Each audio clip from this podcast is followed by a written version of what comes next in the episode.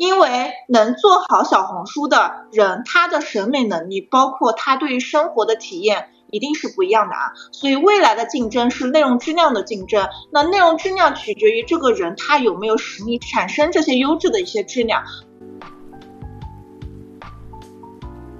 你最后能产出什么样的内容，取决于你现在喂自己吃什么样的东西。所以说，我一直觉得说良师益友嘛，你一定要选好的老师。我不要去摘月亮，我希望月亮能够主动的奔向我。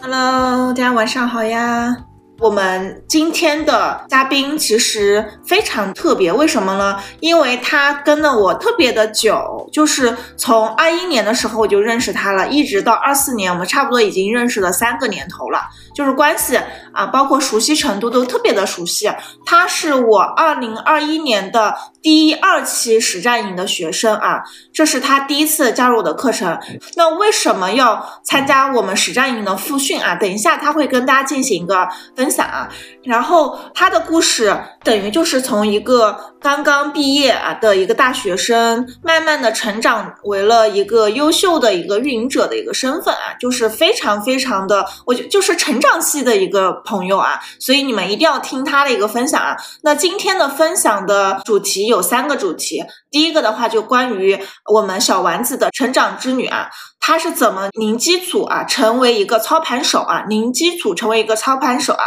那第二个的话，就是他怎么去打造高转化的爆款笔记啊。就他现在的合作呃方特别的多啊，而且他经常的去拒绝别人啊，就没有时间去合作别人啊。他是小丸子已经是这样子。第三个的话，就是怎么样去培养贵人体质，链接合作伙伴。那我就做自我介绍开始了。我是就是吴迪姐刚刚说的丸子，然后我是二三年研究生毕业的，二一年的话是有跟吴迪这边学习。我其实会有一种莫名其妙的危机感，我就特别害怕什么所谓平台的光环不是自己的呀之类的这样的一些情况发生，所以我会一直在寻找一些副业。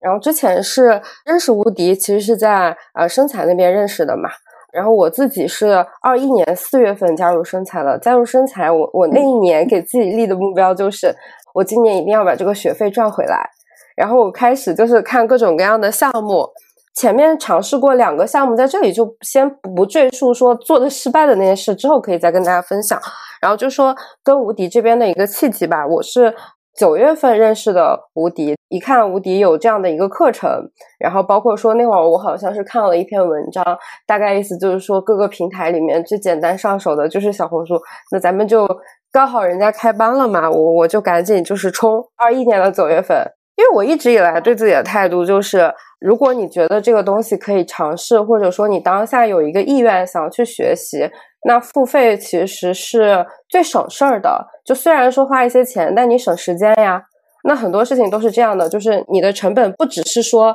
你在这个事情上花的钱，更多的是时间。然后所以说我是找无敌去付费，当时他有一个那个训练营，也有知识星球，我直接就买了训练营嘛。然后买了训练营之后的话，无敌的训练营其实是非常接地气的。当时我是在那边应该是上了一个月的课。然后后面有一个月的孵化期，应该也是这样的。然后我我上课的时候，他是非常系统的去讲解小红书运作的全流程。当时还在讲，比如说我是一个所谓的就是接广告为生的这种博主嘛，他也会讲你怎么去报价呀，或者说包括说整个过程当中如何去引流，以及说如何写笔记。啊，桩桩件件都是有所涉及的，然后我就基本上是按部就班的去完成他课堂上的那些，就是说给大家安排的作业，然后写完作业之后就让他们去检查，然后他们团队给的点评是非常细致的，每一次都是飞书文档嘛，大家都用特别厚重的文档，然后在那里写作业，就是有一点点那种就是你在高中时候上课的那种感觉啊，就是有班主任在后面催着你，然后你又得写作业。因为其实账号运营，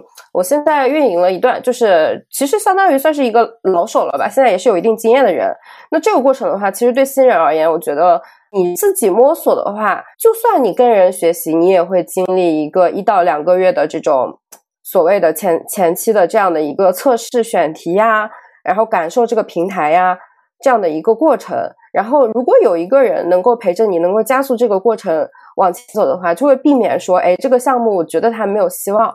然后失败放弃。但也许就是有的时候哈，你坚持一下，它就柳暗花明了嘛。然后所以其实无敌那个时候给我的帮助是这样的。然后在无敌那边做的时候，大概到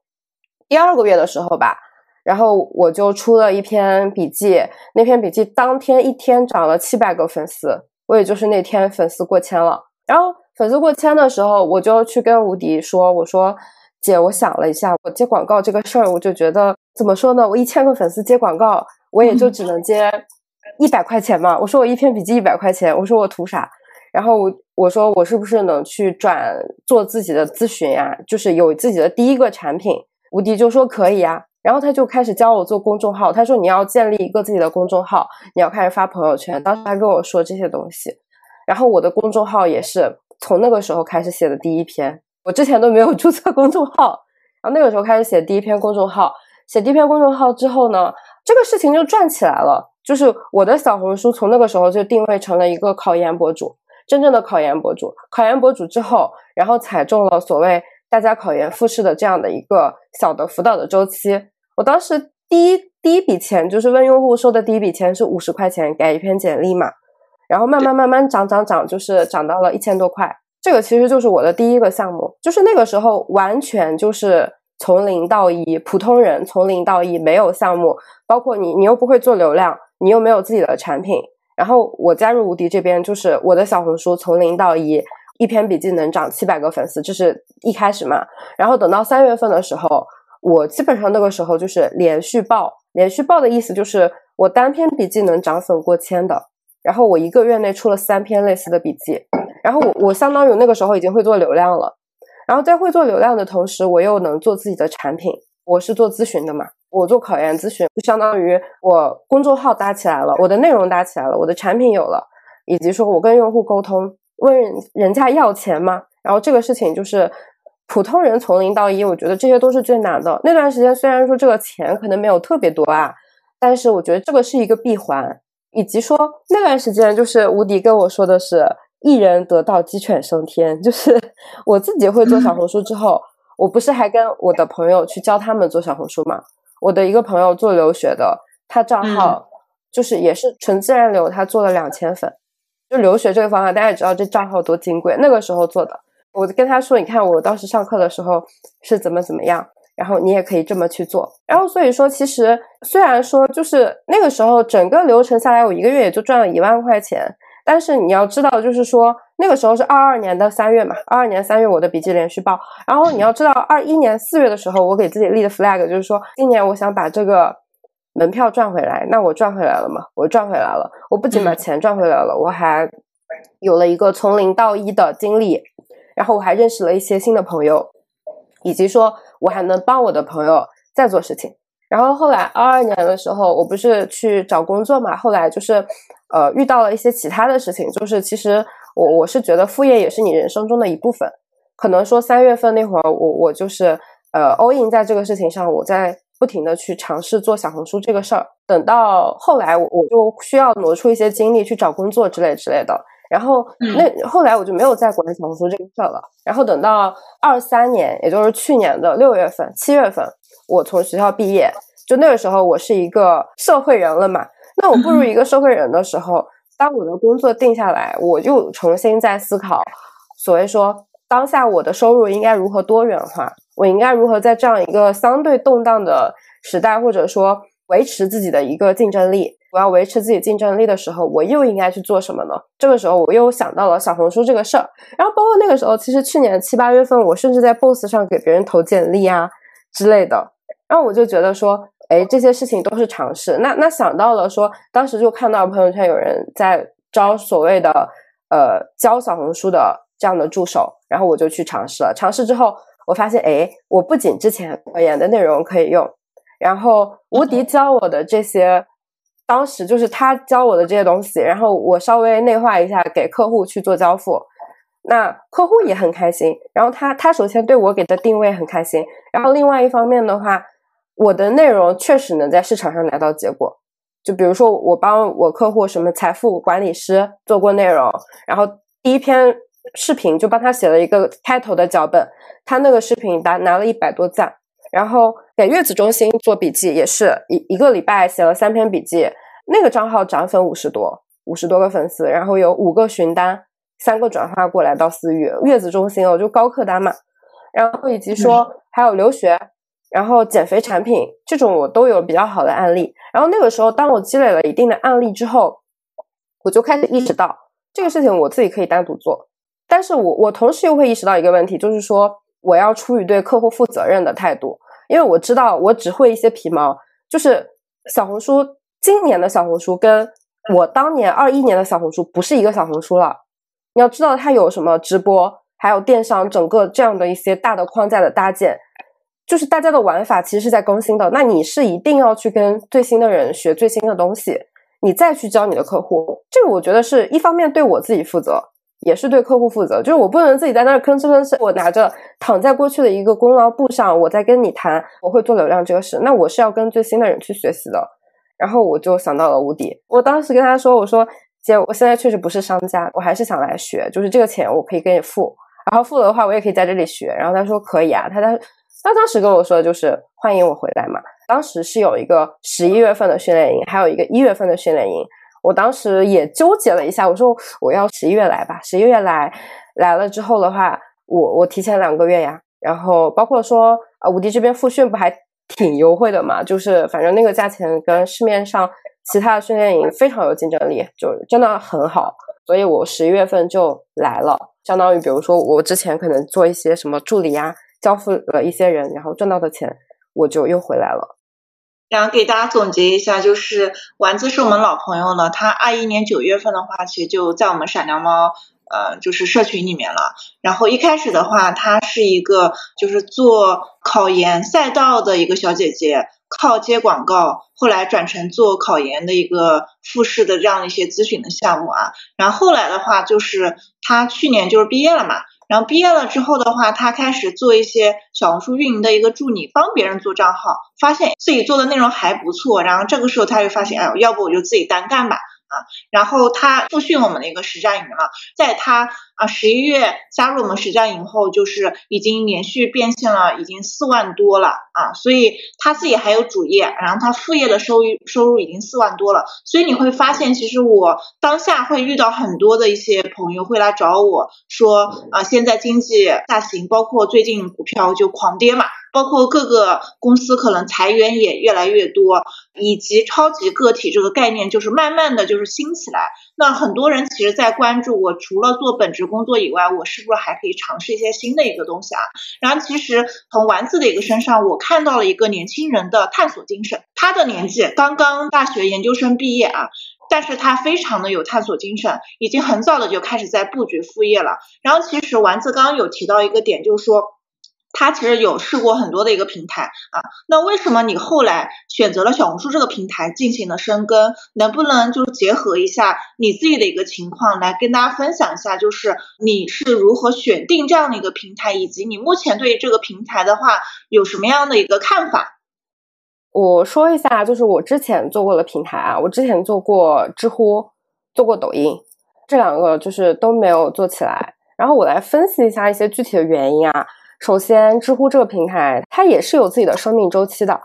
就是大家其实也能感受到这两年知乎它是走一个相对下坡的路线嘛。那你选平台的时候，一定要选一个当前有红利的平台。所以说，其实大家也可以看，就是当前比如说什么抖音啊、视频号啊，还有小红书啊，你哪个平台有红利，你往哪个平台里钻。就你不要找着一个本来这个树都快要塌了，然后你你进去了，进的那个时间不太对。然后抖音这块的话，我说一下，就是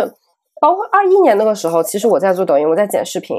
已经不是很能起来了。这个时候其实就会涉及到平台的一个推送逻辑，就是我们为什么说小红书适合普通人呢？因为它是一个平权逻辑，就是普通人你只要内容质量 OK，你是能拿到流量的。但是抖音那个地方就是卷生卷死，你稍微拿到一点结果，好，别人就开始砸钱跟进你。就开始去模仿你这个东西，所以其实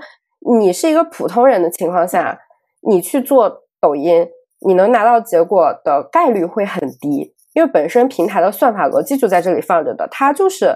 在疯狂的去推一些能够把用户留住的东西，但是小红书会给你很耐心，这个是平台的特点。然后再回到普通人身上的话，其实我们还是会需要考虑，就是说你生产内容的难度。那如果你是一个普通人，我们就假定现在我们是没有那个内容生产的那个能力的嘛。那从内容形式上来说，那一定是文字的难度小于图文，然后小于视频。那你要是纯文字的话，你基本上就什么朋友圈啊、公众号啊、视频号这些的话，其实主要还是一个私域的一个影响力。如果说你私域你又是个普通人，那你私域没什么影响力，那不就相当于你你在玩一个死循环嘛？那所以说，其实你还是要找公域的平台。那公域的平台基本上就剩下图文和视频了。对普通人而言，我觉得可以先从图文做起。图文的话。就是难度低，真的是这样的。包括说其他的平台，你看抖音，我二一年当时还在抖音上班嘛，那当时其实抖音是没有图文的，他也是觉得说小红书这个图文起来，我们去做一些图文的项目。那所以说，其实图文你要是想做图文，图文一开始起家就是在小红书。所以说你来小红书的话，一方面平台现在很好，还是有红利的；另外一方面的话，它是有一个普通人去做内容。按照当前还有一个说无敌课上讲的一个人群反漏斗模型的话，它就是说我们之前的营销就像是你去看电视，它在电视上大水漫灌投放你，然后它再去包括说你你在街边什么看到什么电梯广告，它这种其实是一个泛人群的投放。那这种投放的话，就是你是在这种情况下，作为商家的角度，就相当于我花了钱，我并不能衡量我投出去的钱有没有给我带来具体的就是说回报，以及说大家要知道，就是能去投、能去电视台投广告、能去投外面的这种广告屏的这种都是大的商家、大的品牌。但我们也知道，就是说，如果你是一个小的新兴品牌的话，你又要省钱，那你去找一些核心的人群。就你找到核心人群的话，就相当于你你的投放的质量会很高。那这个也是慢慢各个平台在变化的一个大的趋势吧。我们往趋势上走，我们去追风口，这个也是我觉得我们普通人去做选择的一个很重要的方向。还有就是，你要想你的受众是在哪里的，那你就要选择什么平台。我昨天晚上刚好看了刀姐 Doris 的一个分享。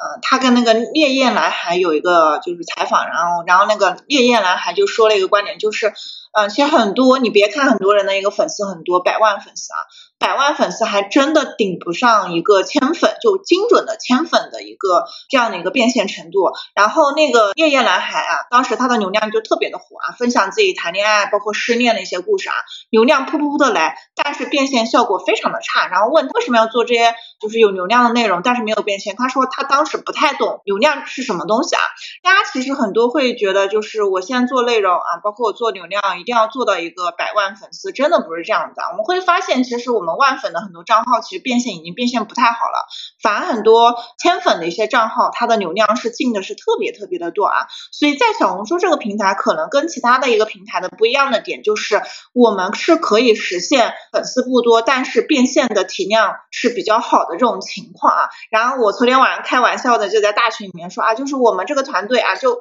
这个小团队如果能够挑战的成功的话，可能二零二五年的话，我就可以对外面去讲这个案例的话，就我们。闪亮猫传媒的业绩可能就知识付费业绩都可以往上去升很多的啊，所以大家要相信小红书平台啊，这个平台它的一个力量。就坐在我这后面的这个桌子有几个人，他们是要去做这样的一个五千万的一个业绩啊，就是我们的设计流量团队啊，包括像现在很多设计公司其实已经就是嗯回家休息了，我们今天又连签了好几个单子，而且我们的流量一直在进啊，所以你会发现。就是你在二四年的话，你决定 all in 小红书的话，你的这个策略一定是正确的啊，就是一定要做正确的选择。你能够去做的平台已经不是很多了，那可能我觉得有机会的，第一个小红书，第二个视频号，但是这两个平台的用户人群是不一样的。小红书就是天然的种草平台，高搜索，然后用户愿意去买单啊，包括女性用户很多，一二线城市的用户很多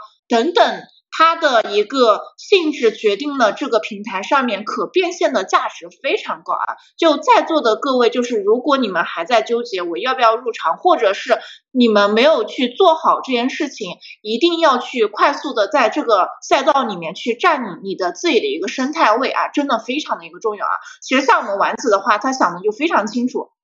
就是它虽然没有直接的去对接某一个项目，但是它可以去。做自己的一个商业孵化的这样的一个项目啊，所以他最近接了很多老板，就是啊，老板就真的就是很大方的，就直接给他几万块钱，你帮我的项目给做起来啊。所以你是一个普通人，你可能没有去承接一整个项目的能力，但是呢，你把我教给你的方法。啊，用在你的客户上面，你完全都是可以做出来的。所以有的时候我我的学员就从我这边学完之后了，就会说，吴迪，你这边真的是培养小红书运营的一个黄埔军校啊，确实是这样子啊。就是我分享出来的所有的东西，都是我们自己赚钱的方法出去的啊，跟外面的很多做运营的，可能他只做博主，可能自己有百万粉丝或是几十万粉丝，但是本质上来说，他可能只懂得做爆款的能力。但是从做流量到从变现，包括怎么去操盘一整个项目的能力，不见得这些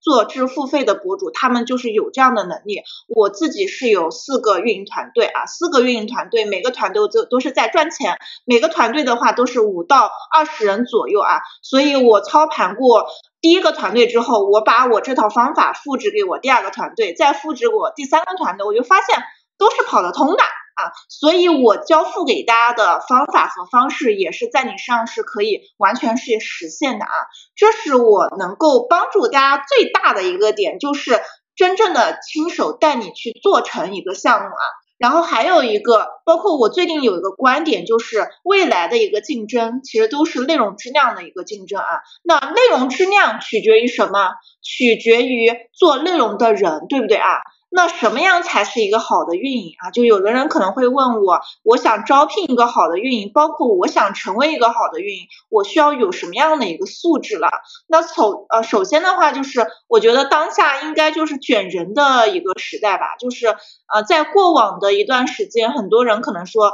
运营这个角色，专科毕业我都能做运营啊，但是我后来发现，真正的能做好运营这件事情的人。他其实他的认知，包括他的生活体验都非常非常强。那昨天的话，其实我一整天都不在公司，为什么了？我带着我的内容团队去到了安福路，包括去武康路那边逛了一天。因为安福路和武康路有很多国内一些比较知名品牌的旗舰店啊，包括像凡基、像观夏等等品牌，他们都是开在安福路和武康路啊。如果是上海的朋友的话，你们肯定是知道。所以这些店铺里面的生活方式和审美。啊，就是非常非常棒啊！然后我还给昨天其实，在我们老板群里面有分享过一句话，就是如果你自己都没有体验过美好生活的人，你是做不好小红书生活方式赛道的。比如来说，珠宝饰品、家居、美妆、护肤等等啊，以及为什么小红书的总部是在上海，不是在北京了啊？就是你有过想过这个问题吗？因为能做好小红书的人，他的审美能力，包括他对于生活的体验，一定是不一样的啊。所以未来的竞争是内容质量的竞争。那内容质量取决于这个人他有没有实力产生这些优质的一些质量。那这样的一个人，他的基本的人力模型就是他体验过生活，他有审美。他看过很多东西，像我现在其中呢有两个团队的一个负责人，第一个是澳洲悉尼大学毕业的，也是金融系毕业的啊，然后他其实最大的爱好就是逛各种的展和博物馆，所以很多东西他懂，我都可能都不知道啊。就昨天我们去逛一些家居店，他可能一眼就看得出来，这不是那个千佛塔里面的什么什么画像，就是我都没有，我都不知道啊。包括我另外一个内容团队的。就是我们签了这个五千万的一个超额激励的这个团队的内容团队啊，他是复旦大学的英文系毕业的。啊，就是从大一开始的时候就在写各种各样的一些新闻稿啊，就内容能力也非常强，包括学习能力也很强啊。所以能够做好小红书运营是基础的运营来说的话，可能很多人都可以实现。但是能够持续的做好这个平台，一定是挑战一个人的一个认知，包括他就是长期的一些阅历的啊。包括我经常跟大家去讲过，就做小红书买手也不是随便一个人都可以做的，这样子的一个买手身份，他对生活的美是有自己的一些感悟的啊。好，那很多我们做过小红书的一些朋友，他会发现其实自己的一个生活档次确实是提高了，品质也是提高了啊。这是为什么很多做抖音的、做淘系的人。跑到小红书来去做小红书，他们不会做的太好的原因的一个原因就是小红书还是蛮挑一个运营者的啊，蛮挑一个运营者的。啊然后刚其实小丸子分享了他的一个。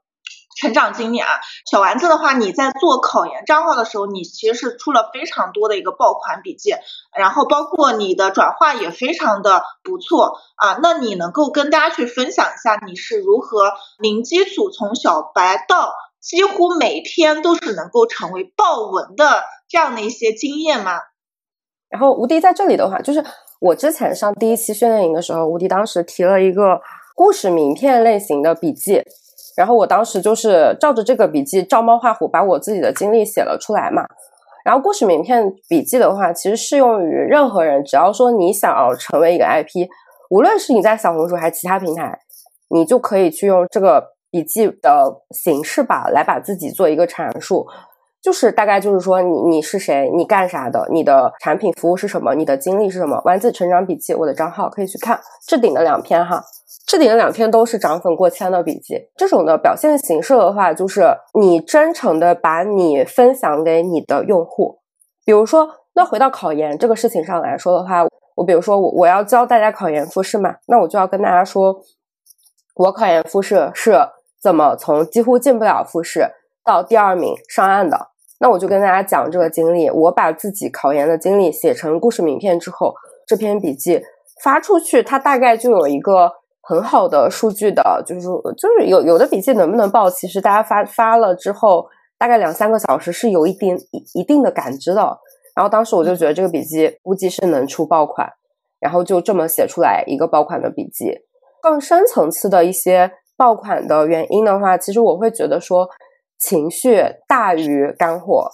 就干货大家在线上看的太多了，包括说。我干妈妈叫你过来学考研，那大家就是 会觉得我为什么要跟你学呢？讲那些东西没什么用。但是你要是跟大家讲情绪，你跟大家讲我是这么做的，很耐心的跟大家去分享你过去的经历，你的真实的东西，其实这种东西反而才是最有感染力的。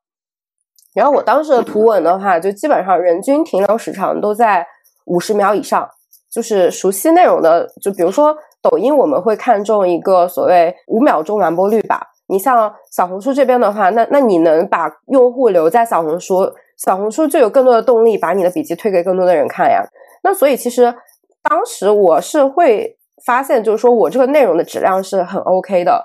那我们做内容的时候，其实也也是在考虑，就比如什么人或场，你的那个氛围到底是什么样的。所以说，我会觉得我去做内容的时候，我会很考量情绪的。这样的一个铺陈，就是我开始告诉你，你你什么样的情况你可以来找我，以及说我是怎么做到的，我一点点做到，那你也可以做到。所以说，就是这样的一个笔记，把整个数据带起来了，以及说整个涨粉也很好，涨粉很好的话带过来，就是说评论下面也也非常的友好，然后也有私信，就直接就有转化。然后对我而言的话，就是跟吴迪说的是一样的，我也是会有很多的输入。我的输入的话，就是其实也是跟吴迪说的是类似的。比如说，我也会去看各种苏州博物馆的展呀，以及说在北京，我也会去看关下的线下门店是什么样的。然后包括说我也会去看电影，这样的一些好的审美，去把你这些东西慢慢的在你身上发生。我自己的话，就是觉得，比如说我我大概是过了两年，就是我当时做笔记的时候，并没有觉得这个东西有什么用啊。我大概过了两年，就是去年年底的时候再去看我小红书爆款的笔记，跟我当时在苏州博物馆 看的那个配色是一样的。教育它是有一定的滞后性的，那所以说你要慎重的选择你当下接触的每一个人，真的是这样的。你最后能产出什么样的内容，取决于你现在喂自己吃什么样的东西。所以说我一直觉得说良师益友嘛，你一定要选好的老师。比如说你跟吴迪这样的优秀的人去学习，人家是真的说。比如说新中式这样的一些大的生意，人家是撑起来的。你去跟优秀的人学习，那你信息的摄入当下你并不觉得有什么用，但是你三年之后，我的妈呀，我发的笔记有当时苏州博博物馆的影子。那如果说当时我看的是一个很烂的东西，那我三天之后也只能产很烂的东西啊。所以说我当下会对所有的内容都非常的挑剔，包括说我交的朋友这些，我觉得这个是我对自己负责任的一种体现。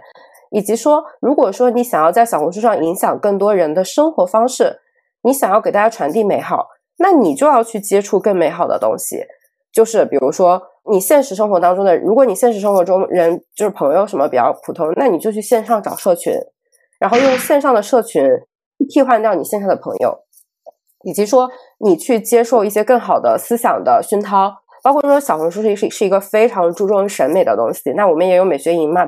去用美学营去你的审美，那这种能力的提升，我觉得是更长期也更有用的。去比大家去所谓的啊，当然对标这种东西也要做。如果你要在小红书上做出好的内容，那你单纯去看小红书的东西的话，我个人是觉得这个东西是不够的。就你模仿，你最多也只能模仿比它稍微差一点的东西出来，你没有办法超越它。所以如果说你想要在这个地方有自己的竞争力，那你就要去找更优秀的人去学习，你要去找更好的内容，去严格的对待自己。这是我自己的一些想法。然后我发现，其实丸子你是一个特别会去吸收知识的人，因为我从你分享的一些内容当中，其实感受到，就是我这段时间其实给你的一些输出，其实你有自己去思考的。而且我讲一点，就是我我其实创业这段时间以来，其实我我自己身上的。很多行为习惯其实也是有我跟过的老板的影子，包括他的一些就是做事的一些习惯，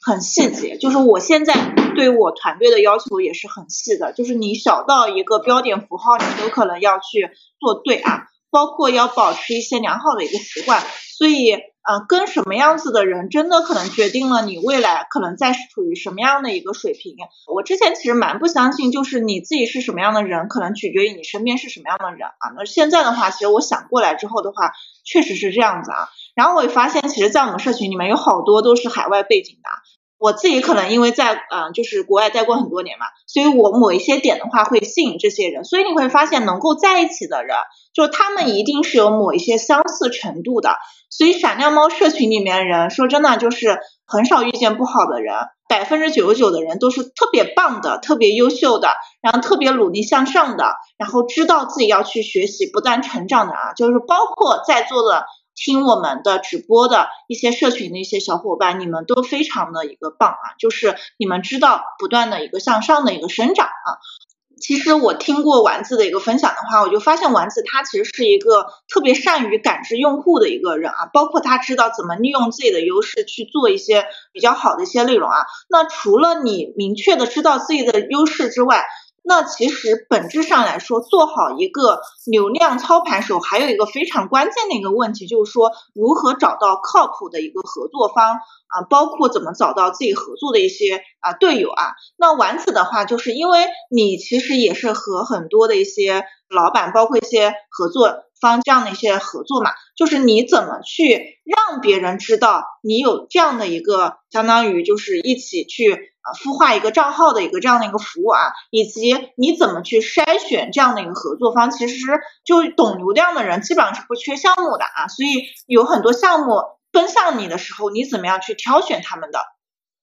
其实就是说到我我怎么去吸引别人，那说白了就是还是内容嘛。假如说啊，我我那个是我大概去年十月份九月份的一个发过的朋友圈，大概就是说，比如说我当下帮别人。一条建议，然后别人赞什么翻了多少倍，这种我就会把这种当成案例发到朋友圈，然后大家就知道我是一个会做流量，我是能做出结果的人。我觉得这个很重要，就是你要跟你身边的人去扩散这个信息，然后你身边的人就是你，你得扩散出去，人家才知道。就比如说我当时是发了一条微博吧，微博我都 N 年没有用过了，然后发了微博之后，就大概意思就是说最近这个小红书做的还可以哈。然后就有个姐姐，我都认识七年了，对，就认识七年了。然后我们之间也一直没有联系。然后她突然来找我，哎，丸子，你是不是在做小红书类似的？我说是呀。然后她说，那你可以来帮我看看吗？然后当天她问完我之后，下午直接转了五千块钱。你要向外界散发出这个信息、这个信号，以及说，其实有的时候啊，就是你当下看这个五千块钱是当下转的，但是。源于是我们认识了七年了，他是真的没有见过我的，他没有见过我，但他知道这个人是一个靠谱的人，这个人是一个长期一直在做事情的人。你给别人留下这样的印象是非常重要的。所以就是，呃，我们说所谓长期主义，大家嘴上都会说这句话，但是你真的要做长期主义的人，你要先踏踏实实把你手里的事情做好。你是一个会做事的人，以及说，比如说大家现在在公司，大家在学校，你在实习，那你要给你身边的人留下什么样的印象呢？就假如说人家有一天出去了，人家人家创业去了，那假设说他有一个想做小红书的项目，会不会想到你呢？所以说，我觉得这些东西都是你日常积累的一个你靠谱程度的一个变现。它不是一个短期的说，你看我就发了一个这个东西，然后如如果你跟人家不熟，人家才不理你呢。但你要发，你发着发着，你发了一个月之后，OK，人家就跟你熟了，熟了之后你就慢慢就会有有收入。所以说，其实其实这个是我开始呃怎么让别人知道的。然后后来当这样的一个讯息发出去之后，我逐渐会发现自己不但能做内容，我还有选品的能力了，就是选品什么样的品在小红书会爆。这个东西我后来会有自己的一些感知，包括说，其实其实我之前上一期参加那个无敌的那个训练营的时候，当时高夫人还有那个 Tufting 的小姐姐，我当时觉得他们莫名其妙就好厉害，后来我才知道 啊，人家是蹭的什么 IP，人家那个审美就很好嘛。然后后来我也总结出来一套，比如说小红书什么样的品容易火。当我发现我具备这样的一个能力的时候，其实我就不缺合作伙伴了。就这个世界上能做流量、会做流量，就是说能真正做出结果的人是极其稀缺的。你你就是你知道什么样的内容能火，且你真的把这个东西带火了，无论是内容也好，货也好，它就是一个很神奇的能力。那你在这个这个过程当中，反正我自己会相信，就是说，因为它本身是一个大家都趋之若鹜的东西嘛，大家都都很向往这样的能力。那你在挑选老师的时候，这个地方就会有所谓割韭菜嘛这种东西出现。那你怎么去判断一个人教你做流量，他是不是割韭菜？你就要知道，就是说他有没有别的项目。就是你不能说你教别人，你赚到的钱全是靠教别人赚钱赚到的，那这个东西就是有问题的，因为他自己都没有实际做出来的流量，他只是用这个东西来吸引你，他其实背后他根本没有这样的能力。就是包括说很多我看过的啊，就市面上很多教小红书的人，他自己那小红书做稀烂，然后他来教你。我觉得这样的人不行，所以说我在挑选人的时候，那我我选择无敌也是这样的原因嘛，就是人家是有心心中是这样的一摊生意，然后人家总结出来经验来教你，所以我是信任这个东西的。在我筛选合作方的时候，其实我更多的现在对我而言是一个底层价值观的筛选，就是我对对方的人品人品是高于一切的。你要知道，就是说这个东西，因为因为有时候，比如说你帮别人做项目，你做流量，对方做交付。他完全就有可能，比如说，OK，你给他转过去几个人，比如说像这种长期转化的东西，那你转化了你不给我钱怎么办呢？那那最后就会就会面临这种很现实的分钱的问题。那最终这个人是什么样的品质，其实很重要。所以说，对我而言，就是我筛选合作方的时候，那我对对方说出来的话，我对对方平时产出来的东西，我对对方在做什么样的项目，这个东西也是会有一定的筛选，就是辨别能力的。然后我会去观察对方是不是一个更加长期主义的人。你的就是首先你的这个品，你也得符合我的一个价值观。比如说我我在做种草这件事情，本质上也是一种销售嘛。那销售对对自己的产品是需要有一定的信念感的。就我得相信这个东西是好的，我才会把这个草种给你。那所以说，其实我也会在这个过程当中去挑你的品是不是适合我这个人。比如说你你拿一个三无产品给我。我都不会用的，然后你让我去种草给你的用户，种草给这个世界上其他的人，我觉得我在助纣为虐。所以说这种人我是不会选的，以及说这个东西天生就不会火，因为最终大家人还是去向往真善美的，人还是去向往美好的东西去的。所以说，就是我挑选合作伙伴的时候，我就会去看这个人是不是一个长期的人，这个人是不是人品过关的。因为比如说你做操盘手跟你的那个产品方。你们是互相把后背交给彼此了，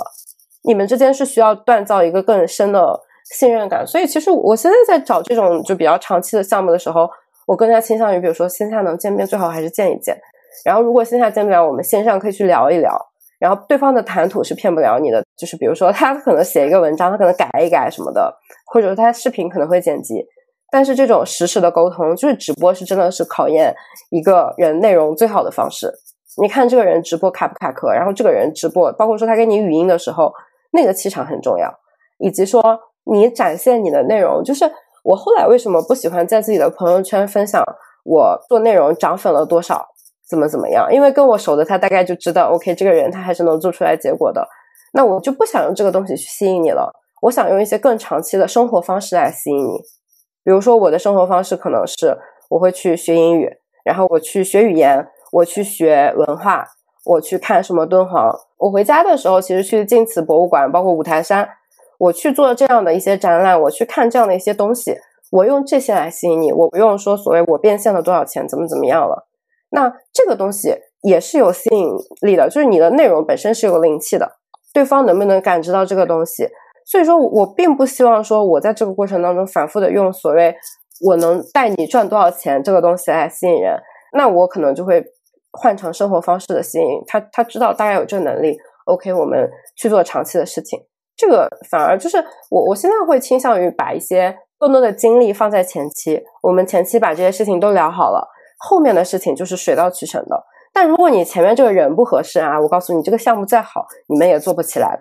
就你们就天天掰扯这个那个的，就特别耗能。就是今天其实站在这样的一个角度，我并不想跟大家分享说所谓这些都是血和泪的教训。就是我过往其实是遇到一些什么不太好交付的人，包括不太好的合作伙伴，以及说我当时有一个合伙人，在我们团队所谓出现问题的时候，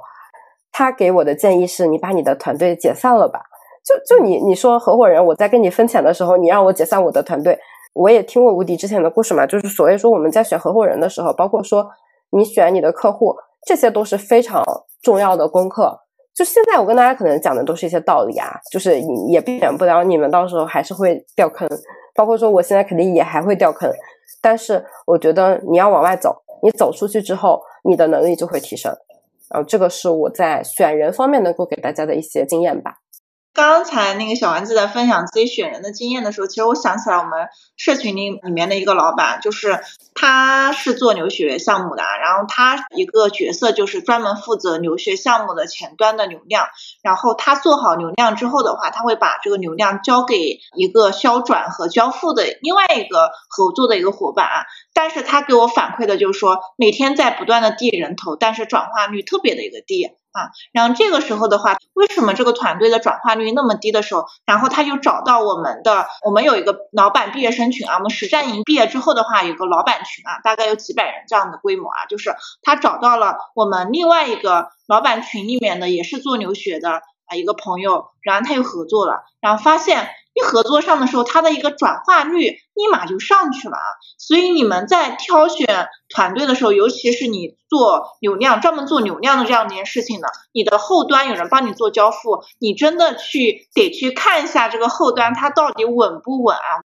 那现在还有个问题。因为我们很多都是可能是个体，包括是纯小白，包括没有基础，一直在思考一个问题，就我没有资源怎么办？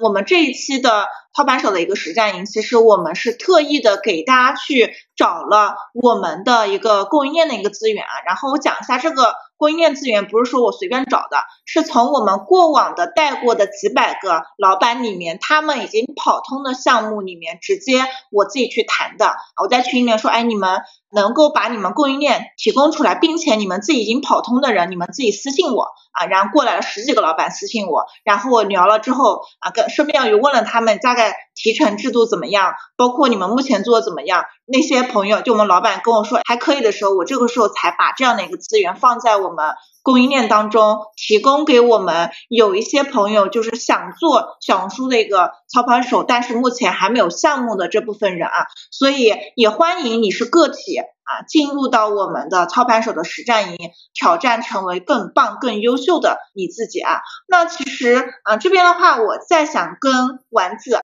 这。过去的两个月时间，你在在我们实战营的期间，你是赚了四万块钱左右啊。那你跟你的合作伙伴是什么样的一个合作模式？是提成制度的，还是一口价的一个服务的一个费用？在这样的一个合作的一个项目当中，你是专门负责哪些部分的工作？你每天或者每周的一个工作任务量是怎么样的？我来说一下我对这些项目的一些想法，就比如说我现在是一个纯做流量的嘛。我跟我的合作方的话，就其实我会想，我我现在比如说我是一个人啊，我我大概有两类项目。第一类项目的话，就是我来做流量，对方来做交付。这个流量的话，其实流量也会分的，就比如说你是只做小红书的流量，还是说小红书到微信之后，你还是得去帮别人转化。你的工作越多，你能跟对方谈到的钱肯定也是越多的，因为咱呃能者多劳嘛，就是你干的活都多劳多得嘛。你可以一边做流量，然后对边有项目，然后另外一方面的话，我还会去接一些咨询，然后接咨询的话，我现在一个小时咨询就是纯纯小红书这种定位的咨询的话，就是六百块钱去去纯接这种一个小时的这种，然后咨询的话还会接一些比较长期的，比如说对方是一个美甲店，然后他需要我来去帮他出一些内容方向。那这种内容方向，我就会去给他定选题，然后我去给他做对标。当然，我的对标会更细一些啊。然后包括说，我去给你写这种东西，我告诉你这个东西往哪个方向写，你需要让你的团队去拍什么样的照片，我会把这些角度都告诉他。然后这个的话，这种咨询的话，就是一课一议。比如说，你看你客户，你需要交付难度如何嘛？因为本身我的这些，无论是我做流量，对方交付，还是说我提供咨询服务。这些说实话都是非标品，非标准品的话，就是你把自己，说白了就是说你跟对方聊好了，其他人没有什么，就是说，呃，在这个过程当中，就你们俩你一个愿打一个愿挨，大概这个感觉吧。然后只要说对方觉得说你配得上这个价钱，且你愿意给对方提供对应的服务，那我觉得这个这个交易就是可行的。就其实还是说你的。就是你谈判的那个底气，你怎么跟对方谈判的？那对方人家人家是老板，人家也不是傻子嘛，对吧？那人家为什么要给你花这个钱呢？在这个过程当中，其实你你就是一个你自己的销售。那你把你自己卖出去的话，你怎么把自己卖出去的？这个过程的话，我觉得也是你需要不断的去打磨自己。然后我在这个过程当中，反正我做的所有的东西都是做流量、做内容，我去告诉你怎么去戳用户的那个点。以及说我给你一些选题的方向，让你去写等等，这个就是我在过去的两个月的一些呃新的成长吧。当然，可能我觉得今年还会有一些别的方向，然后之后就有机会再跟大家做分享。对的，嗯，其实你会发现，其实丸子现在做的事情跟我在做的支付费的一些事情其实是有点类似的。就有的朋友可能会说，无敌的话，那你培养丸子来说的话，丸子不就成为你的竞争对手？但其实我根本就不会有这种想法，为什么呢？第一个的话，就是因为我自己其实时间精力也有限，我在二四年的话，我们的规划里面，其实我。只会带五到六期的一个操盘手的实战营，每期的话也就是三十到五十个人，所以你是可以算得出来的。我能服务的也就是两百个到三百个老板之间啊。那其实，在当下的话，有那么多的一些做生意的人。包括开实体店的人，包括想做电商的人，其实有一大把的，这个市场容量是非常大的啊，所以我是不太在意，就是有没有人会过来跟我去抢这样的一个蛋糕，因为小红书的运营板块的一个蛋糕还是非常非常大的。第二个的话就是丸子，它其实比方来说，有一些合作伙伴他自己不想交付的时候，其实我是可以直接跟他合作的。啊，因为他现在可能接的一些合作服务都是比较高端一点，可能几万块钱，但是有一些老板他不一定付得起这几万块钱，他可能只能付几千块钱。那这部分的一些客户的话，完全可以进到我们的星球美学营实战营当中，因为我们是做这样的训练营式的一个交付的嘛。所以啊，丸子的这一部分那些客户的话，其实也是跟我进行合作啊。所以我看到丸子从一个啊大学生成长成一个可以操盘别人项目的这样的一个操盘手的时候，我其实内心是感到非常非常的一个自豪的啊。就是啊，有这样的一个小姐姐一直在我的社群里面陪伴我，而且我就是真的就是从从一个大学生看着他越来思想越成熟，认知越高，我做一个姐姐，就是我感觉。到我很开心，也很欣慰啊！就是我，我觉得就是闪亮猫的存在是有价值的。包括我今天其实看了一个视频号的一个视频，然后他讲为什么很多做知识付费的社群最后都不存在了啊？因为本质上来说啊，一些做知识付费的社群没有长期性的一个存在的一个核心原因点，就是它没有办法去帮助别人真正的去解决问题。它可能一开始就是让你进来，但是本质上来说没有给你达到一些正反馈的话，那这样的一个社群这种人在社群的比例占的比较多的话，那其实这个社群可能就没有办法长期的一个存在了啊。所以，好的社群里面的人一定是不断的一起去成长的。包括为什么去年年底的话，我在做企业咨询课程，就真的是教你怎么搭建团队薪酬啊，包括做股权的这样的一个项目做起来的一个原因，就是因为大家都成长了啊。像丸子的话，他后面的话也不一定会给别人做服务了。可能很有可能他自己再去带一个这样的一个项目的一个团队，他那个时候他很有可能就会过来找我了，就说吴迪，我能不能再跟你学习这样的一个团队的一个搭建，包括股权的一些规划啊？所以人都会成长的，在一个好的社群里面，大家都会越来越优秀的啊，这就是做。啊，优秀的社群和一些非优秀社群的一个本质，我没有办法保证每个人可能都那么棒，但是我只要超过百分之五十的人能有好的变化的话，其实我就已经非常的开心了。这就是我做傻娘猫的一个社会的一个意义啊。因为我们其实丸子的话，其实你做副业，因为其实我之前有问到过你，就是为什么啊不辞职啊？你也跟我讲过一些原因啊，就是你目前所有做的都是作为你的一个副业啊。那在听我们的直播间的朋友，其实很多都可能都是有本职工作的啊，想找到一个不错的一个副业啊。那基于这个点的话，你想给一些成为操盘手的小伙伴的话，你有什么样的一些建议？我其实还是回归到前面跟大家提的，就是说，所谓你的知识，你现在交往的人，这些东西都是对你有影响的。我觉得对于普通人而言，你能找到一个很好的老师，就是在现在知识付费这么鱼龙混杂的情况下，你能找到一个很好的老师，你跟着他学习，这个绝对就是说，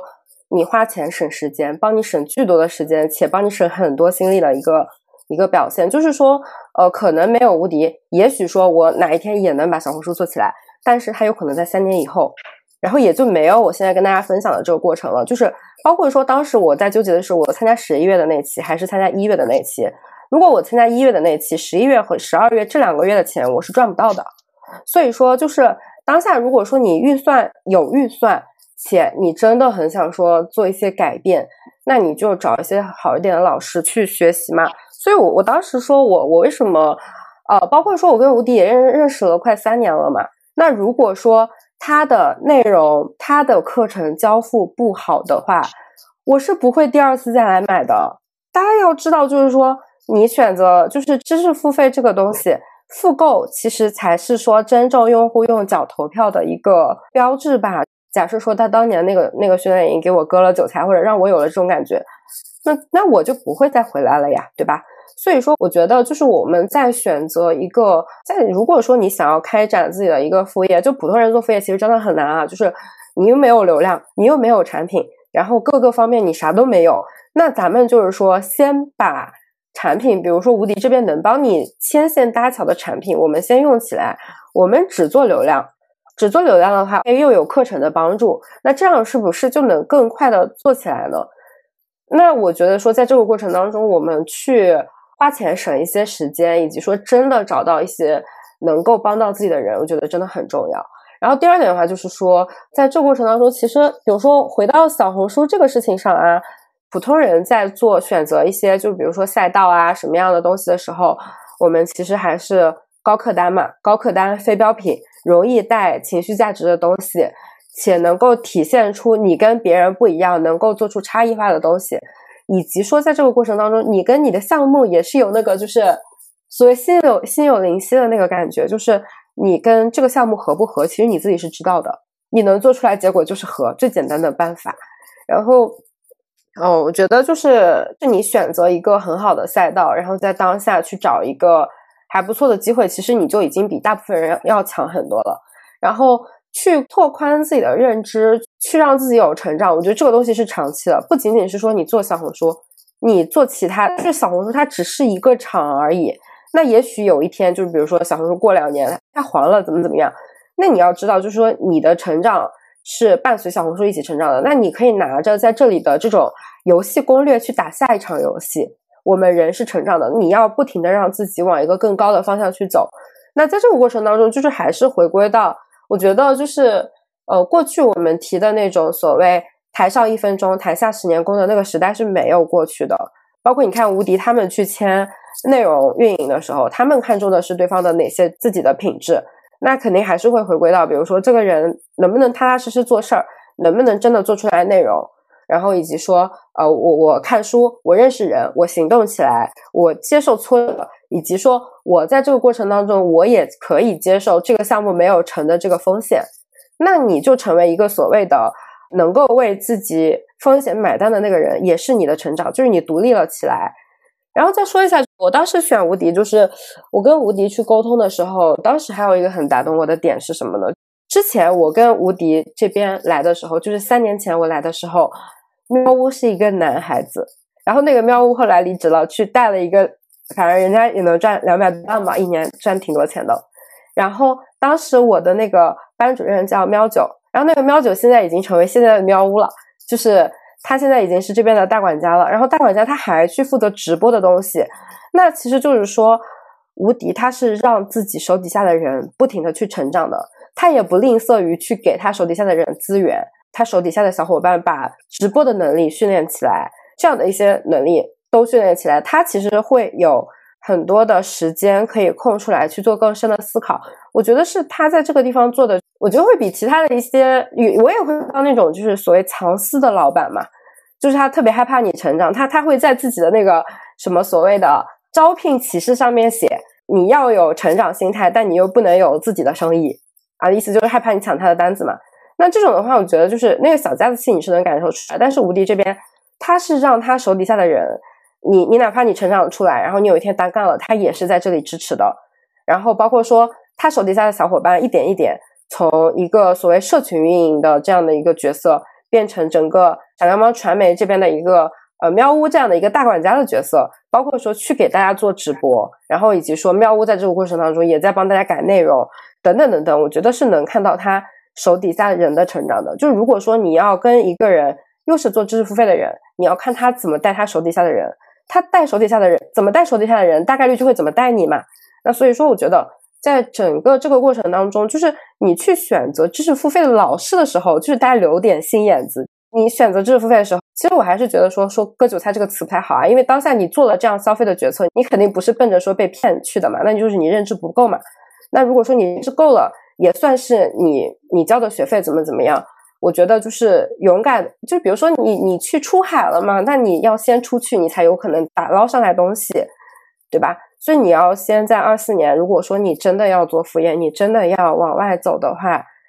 你就先出来，先不不论做什么事，先让自己行动起来，然后去用钱换更多的信息，换更多的人脉资源。然后换到了之后，你再用这些资源赚来的钱再去换，再去帮你去撬动更多的资源。在这个过程当中，所谓我觉得就是你要做一个成长型博主，你要做一个成长型 IP，你自己是要在不停的成长的。我是一直会对自己的要求就是说，就我最近这几年可能就是经常，比如说我我三个月之后，我看三个月前自己写的东西一坨垃圾这种感觉，那你也要保持自己在成长，你身边的人才会觉得你在成长。那这种带来的转化就会变成，比如说我什么时候决定自己单出来干了，然后我认识七年的朋友，他突然跟我说，OK，我愿意来支持你。那这种信任感是在你不停的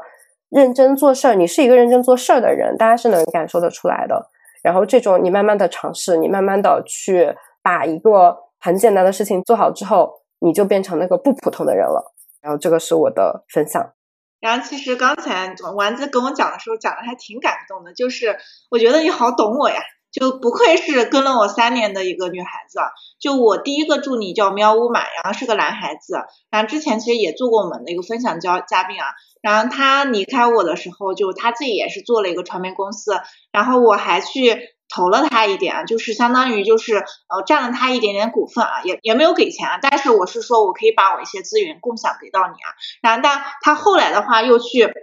包括一代喵物啊，一代喵物的时候，他们项目就他们学校是有一些孵化项目的，姐姐能不能用你啊，我们目前闪亮猫这些做的这些产品和服务能不能去做这样的一个项目的一个啊这样的一些比赛，然后我就帮助他了，而且他去他们学校比赛的时候，就是还大得了啊一等奖，然后还在他们学校里面又拿了一个孵化的一个场地，然后后来的话他自己就是做了传媒公司，我也占了他一点股份，然后又后来的话他自己做了留学的一个一个项目。他现在自己的一个团队的话，都已经十几个、二十人的。他刚刚就马上要从澳洲那边就回国，然后继续创业了。我还蛮看喜欢我的团队里面成长，包括像周周和现在的喵屋，包括我们喵九啊，就是他们其实一开始的话都是一个很普通的运营，包括甚至于从零开始做小红书的这样的一个人啊，我就是把他们从线上拽到了线下。像周周的话，你们其实知道他是在杭州的，就是为什么傻娘猫在杭州是一个分公司嘛？本质上来说，也是因为我看中的人，他其实是在某个地方，那我其实可能是为了某个人，他我会愿意去做一个这样的一个妥协的，所以我是非常的希望跟着我的人就是要啊变好，而且说白了就是我有的时候其实相当于就拿了一把鞭子在抽着大家往前走啊，不走的话我我就很着急。其实我是一个很希望大家能够超越我的人，我不希望就是谢无敌是闪亮猫，包括汇速集团里面最最棒的一个，我希望能够有更优秀的人能够出来啊，这是我最大的一个希望。包括我前段时间跟周周说说，新的一年对不对？我们要开始招人了，那招什么样子人啊？我说招比我们目前团队所有人都优秀的人啊，这样子的话，我们团队才可以跟别的团队竞争起来。啊，所以我的人力模型定的就两个要求，第一个的话九八五啊，这是基本的；第二个的话就是要去找一些可能之前是做一些财经专业。包括一些做新闻专业的人啊，就是有的人可能问我啊，你招个运营为什么要去招一些九八五财经专业、新闻专业？我就跟他们讲了，就是说，因为这些专业的人，他们在他们大学或者是研究生的一个时间阶段，他们非常的努力学习，非常的卷，所以即使他们可能没有从事自媒体行业，但是呢，他们的学习能力、竞争能力一定是比其他的一个行业要强很多。像十二月份的时候，我招了一个。财经政法大学的一个也是金融系的一个小姐姐啊，然后她每天晚上写内容都是能够写到凌晨的，特别认真。而且这段时间我们公众号的一篇几篇爆文的话都是她创作出来的，所以就是我希望我们团队的人越来越优秀啊，也希望我们社群的人越来越越优秀啊，这是我最大的一个期待感啊。所以，所以我希望你们能够一起加入我们闪亮猫啊，然后一起成长啊，真的非常的一个希望啊。包括我们像我们刘婷小姐姐，她写过分享文章，也是大家也很多也会认识她嘛。我也是看着她一点点，就是从一个大二大三学生，然后慢慢的就是成为一个很优秀的小姐姐啊。因为发现她一直在我们社社群里面，就是我真的就发现很多人，即使她短暂的离开我们的社群。他最终也会再愿意去回来的原因，就是因为他可能去到外面，他可能找不到一个非常优质的一个圈子，在这样的一个圈子里面，他能学习。包括我们之前有个兼职啊，他是美国毕业生、留学生啊，然后自己本职工作其实薪水不低，他然后他来在做我们兼职啊。兼职的底薪其实不是特别高啊，而且是在上海，他是自己自己是在上海啊，然后就问他你为什么愿意拿这个兼职的一个薪水一直在我们团队里面？然后他跟我讲的很简单原因，就是因为我想跟着闪电猫去学习啊，就是我感觉到这个团队非常的一个好啊，所以靠近优秀的人，你才能变得越来越优秀啊，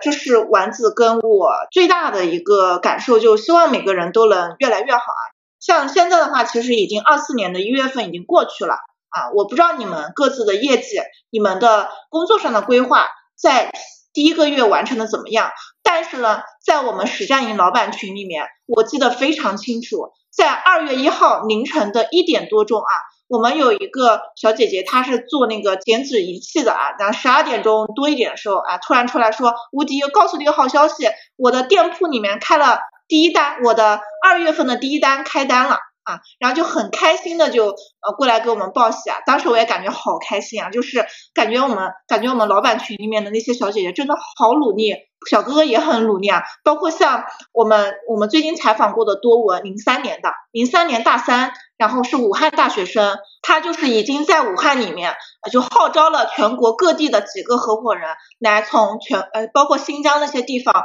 奔赴到他武汉，跟他一起做线下的一个团队啊。包括你会发现有一些一开始做运营的人，他一开始只拿着几千块钱底薪，然后他的流量做好了之后的话，他开始成为公司的合伙人啊。以及我们之前有一个小姐姐，就是她一开始是一个普通运营，后来成为运营的一个总监，再后来又成为他公司的一个 CEO 的一个角色。就这几年的话，我也看到了特别多的这些朋友的一个成长，而且这些人。都没有离开过我们社群啊，都在活跃当中，经常来过来做分享，过来会找我说话，甚至于还会不断持续的去报我们的一个新的一些课程啊。所以我是看到就是一群闪光的人啊，就我昨天很喜欢一句话，叫做我不要去摘月亮，我希望月亮能够主动的奔向我。我们要让一些好的东西主动的去奔向我们，真的非常的一个重要。这句话我我很喜欢啊，到时候我的座右座右铭的话也会改掉啊。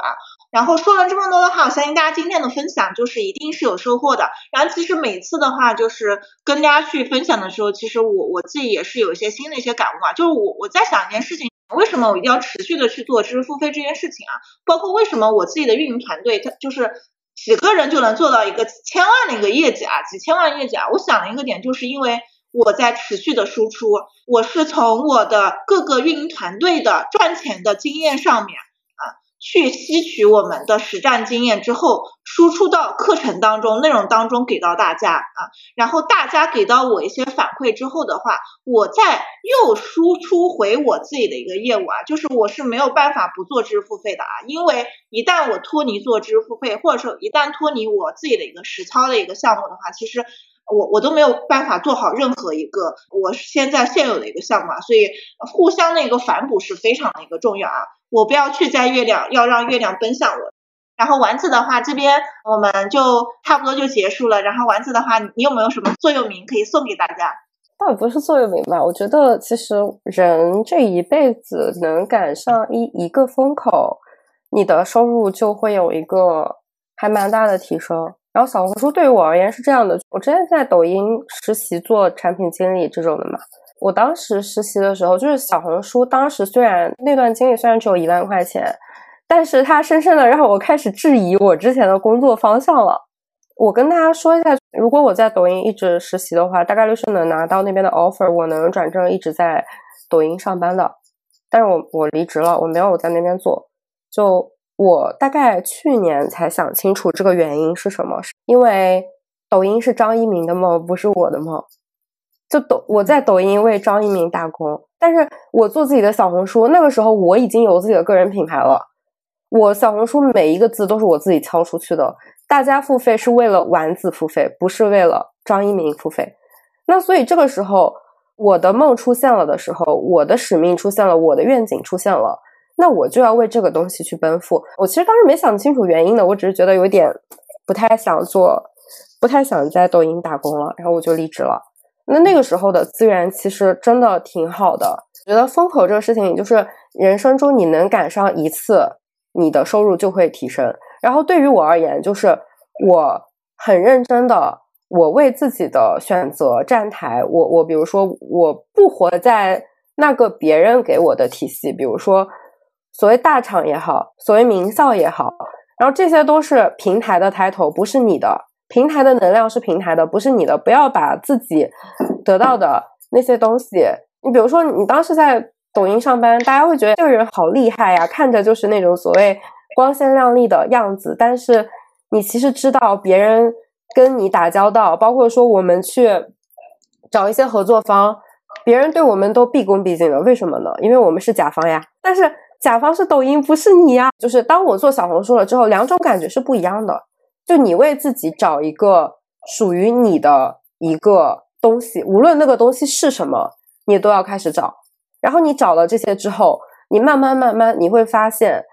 它会变成你人生的一个转折点。从我做小红书之前，我是爸爸妈妈心里的孩子，我是公司的员工，我是学校的学生。但是从我做了小红书之后，我的内容为我一个人服务。包括说，我现在在产出的内容，哪怕是我是一个乙方，或者说怎么样，我在跟我的合作方合作的时候，我还是有一点强势的。说白了，是我挑人，不是人挑我，就是这样的。所以觉得，就是你你要找一个契机，你要找到跳出来的那个机会。那对我而言是小红书，然后对大家而言就是说，你这一辈子真的你能找到这样的一个机会，你的人生就会发生天翻地覆的改变。包括说现在跟我链接的，比如说我我跟吴迪交朋友，那吴迪也是因为丸子怎么样，而不是因为丸子当时在抖音怎么怎么样，跟抖音没关系了，是跟我有关系，跟张一鸣没有关系了，跟我有关系。所以说，我觉得不要错过这样的机会吧，因为内容平台就是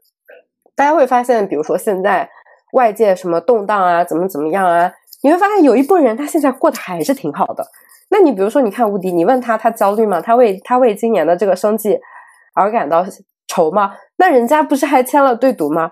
那就是比如说，你你你可以抱怨你的工作怎么样，抱怨整个时代怎么样，但你要知道，有一部分人人家还是在赚钱的。那你就跟着这些赚钱的人，把你的钱赚到就可以了。比如说，我们为什么？评估当下小红书是一个很好的机会，就当时我前两天还在想嘛，我说，我觉得现在做小红书就有一点一四年去做淘宝的感觉，就它的基建整个都没有很成熟。那在没有很成熟的时候，你在这里就是有红利期的，整个平台有红利，对普通人又很友好，因为你只要有好的内容，你就有可能拿到流量的分发，以及说内容的生产门槛没有那么高，你就是图文就可以，都不用说你拍摄。你做做剪辑，然后又要写脚本，因为我之前做过视频，我知道这套可麻烦了。但小红书没有那么麻烦，你对普通人门槛又没有那么高，然后又那么友好，以及说当下有人愿意带你去做，且你当下如果说你来到这里听我们讲到这里，我觉得这个就是缘分嘛，缘分到了去 push 自己一把。比如说你现在在为别人的那个愿景而服务，从这一天开始，你开始为自己的愿景服务了。那我觉得这个就是。我想给大家分享的所谓普通人的力量，因为因为我还是会觉得普通人能够给普通人力量。你你要想清楚你要往哪个方向走，那这样的话就是所谓你的那个内核是稳的，风在吹什么没关系，他爱怎么吹怎么吹。就比如说现在外面有各种各样的项目，那我看了之后我就觉得说，OK，这个项目不是我当前要的呀，那我就不会去看了。然后比如说我看小红书哪个东西值得我去分析一下。我就会去做拆解，拆解完了之后，大家也会因为我的拆解而喜欢我。就你你你基础不牢，地动山摇嘛。你把你的那个核找到，然后你在这个过程当中不断去磨练你的那些内心的力量，包括说你在这个过程当中去做一个更坚韧的人，去做一个更勇敢的人，以及说你尝过一次这种从零到一的甜头，回不去了。真的，你可以赚一万块，那你就可以赚四万块，也许可以赚十万块。那也许年底一百万块都有可能，所以我觉得这个是普通人的力量吧，就也没什么特殊的座右铭，就是好好做事儿吧。真的是一直做一个实实在在做事情的人，然后不要去不要在你这个环节当中去伤害别人，不要去做不好的事情，哪怕说别人有可能对你不好，但这些事情不用往外说。该该咽下去的这种，就比如说该你吃的苦，那那就是你必须历的劫嘛。你该历劫历劫，该蜕变蜕变。不用去跟别人分享背后的苦，该给别人力量，给别人力量。这我觉得就是一个 IP，或者说一个人，你你成为别人的一个榜样，你应该做的事情。丸子就是说了好多心里话，就是从丸子身上其实能够大家能够看到你未来的一个模样吧。啊，就是丸子算是一个普通人，慢慢做的越来越优秀的普通普通人，包括丸子跟我讲过，就是他爸妈甚至于都不太知道他在做什么。我爸妈现在都不知道我在做什么具体的一个业务啊，无敌，你是靠什么在赚钱？你直播你就能赚到钱吗？就是当下我们很多做的事情已经可能超过你身边人的一些认知了。包括我自从我创业之后的话，我身边老多之前的朋友来找我聊天沟通，说无敌你怎么做到这些东西的？就是有的时候我也是在想，就是如果不是踩中了一个时代的一个风口，其实我还是就很多人觉得疫情这个东西。啊，伤害了很多的一些生意，包括一些家庭。但说说真的啊，疫情对于我来说的话，可能是一个人生转折点啊。就没有遇到疫情的话，我可能不会去做小红书，我不会去做家居博主的账号啊。不做家居博主、设计师彭老师这个账号的话，我就不可能做知识付费啊。不做知识付费的话，可能就没有现在的一个闪亮猫传媒，也没有这么多几千人的一个社群在这里啊。所以很多东西就是冥冥之中，你做了那一步。你就推波助澜的，慢慢的成了越来越好的自己啊！所以现在很多人问我，吴迪，你做知识付费赚多少钱？说真的啊，就是我做知识付费啊，了解我的人，包括像周周、喵九和喵呜，其实他们都懂我，就是我真的是因为想实现，嗯，相当于一个女性的一个社会的一个价值吧，通过自己的一些微博的一些力量，带领更多的人去，就是变得越好啊。包括我身边的一些小姐妹，我们周周啊，包括喵呜啊等等啊，包括我们丸子啊，所以总而言之就是希望新的一年，我们一起越来越好。那我们今天分享的话，其实就到这里了。